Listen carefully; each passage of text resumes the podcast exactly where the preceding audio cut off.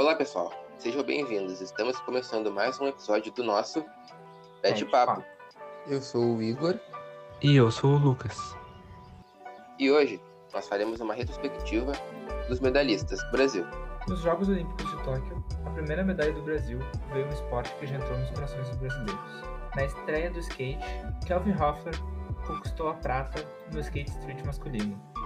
Fez 36,15 pontos na grande final e mostrou que o skate brasileiro não viria a Tóquio ao passeio. Também no skate street, mas dessa vez o feminino, Raíssa Leal, a nossa fadinha, conquistou a medalha de prata. Aos 13 anos de idade, a skatista Mirim encarou com personalidade a pressão de uma Olimpíada, somou 14,64 pontos na final e conquistou a medalha numa prova acirrada. No surf masculino, esporte foi alvo de muitas polêmicas, nós temos o Ferreira, acabou garantindo o ouro. Ítalo já tem um grande nome no surf mundial e agora também é campeão olímpico, com 15,14 pontos, fez o hino nacional brasileiro ser tocado pela primeira vez nos Jogos de Tóquio. Em uma das provas mais emblemáticas dos Jogos Olímpicos, Rebeca Andrade trouxe o Bahia de Favela para o tablado. Segura e incrivelmente talentosa, ela se consolidou como uma das ginastas mais completas do mundo ao conquistar a medalha de prata na prova individual geral feminina. Na prova de salto feminino, Rebeca Andrade retornou, para dessa vez conquistar o ouro, o primeiro ouro na ginástica feminina, com uma média de 15,83 pontos. No judô, na categoria peso meio leve masculino, Daniel Carguinin subiu ao pódio pela primeira vez, com a medalha de bronze. O gaúcho de 23 anos dedicou a conquistar a sua mãe após superar lesões e dificuldades durante a pandemia. No judô meio pesado feminino, nós temos Mayra Guiar, que foi a primeira brasileira a conquistar medalha em três edições diferentes dos Jogos Olímpicos. Mayra superou nada mais nada menos que sete cirurgias para poder mostrar o seu melhor nos Jogos de Tóquio. E sem dúvida é um dos grandes nomes, nomes olímpicos da história do Brasil. Na natação, Fernando Scheffer conquistou a medalha surpreendente nos 200 metros livre masculino. O gaúcho fez a prova por tempo de 1 minuto, 44 segundos e 66 centésimos e recolocou o Brasil no pódio da categoria, após 25 anos da conquista da prata de Gustavo Borges, em Atlanta. Na natação 50 metros livre masculino, foi a vez de Bruno Fratos conquistar também o bronze. Bruno Fratos bateu na trave nas últimas Olimpíadas, mas seu esforço de ter permanecido na elite da prova mais rápida da natação foi recompensado em Tóquio. No tempo de 21 segundos e 57 centésimos, ele conquistou a terceira medalha brasileira nos 50 metros livre. Há duas semanas dos Jogos Olímpicos, Laura Pigossi e Luísa Stephanie nem sabiam que iriam ao Japão. A dupla de tênis venceu a disputa pela medalha de bronze por 2 sets a 1 e deram ao Brasil a sua primeira medalha no tênis. O par perfeito da vela brasileira não deu chances aos concorrentes novamente.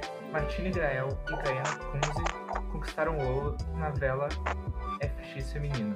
No atletismo, nós temos dois bronzes.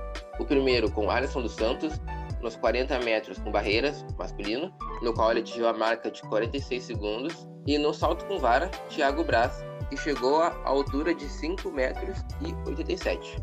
Ana Marcela Cunha, na maratona aquática 10 km feminino, foi mais uma a conquistar o ouro. A gigante das águas abertas finalmente conquistou a medalha que merecia por toda a sua carreira.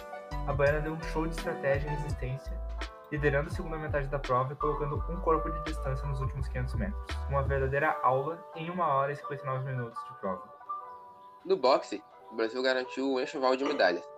Começando no peso pesado, Abner Teixeira enfrentou o tetracampeão mundial Júlio César, mas acabou sendo derrotado e ficou com a medalha de bronze.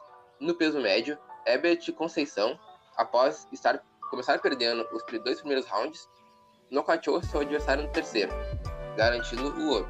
No peso leve feminino, Beatriz Ferreira garantiu a prata, também lutando contra uma adversária duríssima. Retornando ao skate, a categoria Parque masculino também conquistou medalhas.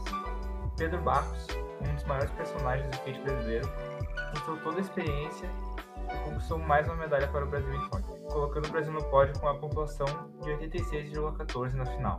Após três medalhas nas Olimpíadas do Rio 2016, Isaquias Queiroz, o canoista baiano, enfim se tornou campeão olímpico. Isaquias dominou a disputa na eliminatória, na semifinal e na final, se colocando como um verdadeiro soberano. Isaquias terminou a prova de canoagem de C1 mil metros no tempo de 4 minutos e 4 segundos. No futebol masculino, foi a vez do bicampeonato da seleção. Com uma vitória na prorrogação contra a Espanha, o Brasil se impôs como país do futebol mais uma vez no torneio olímpico masculino.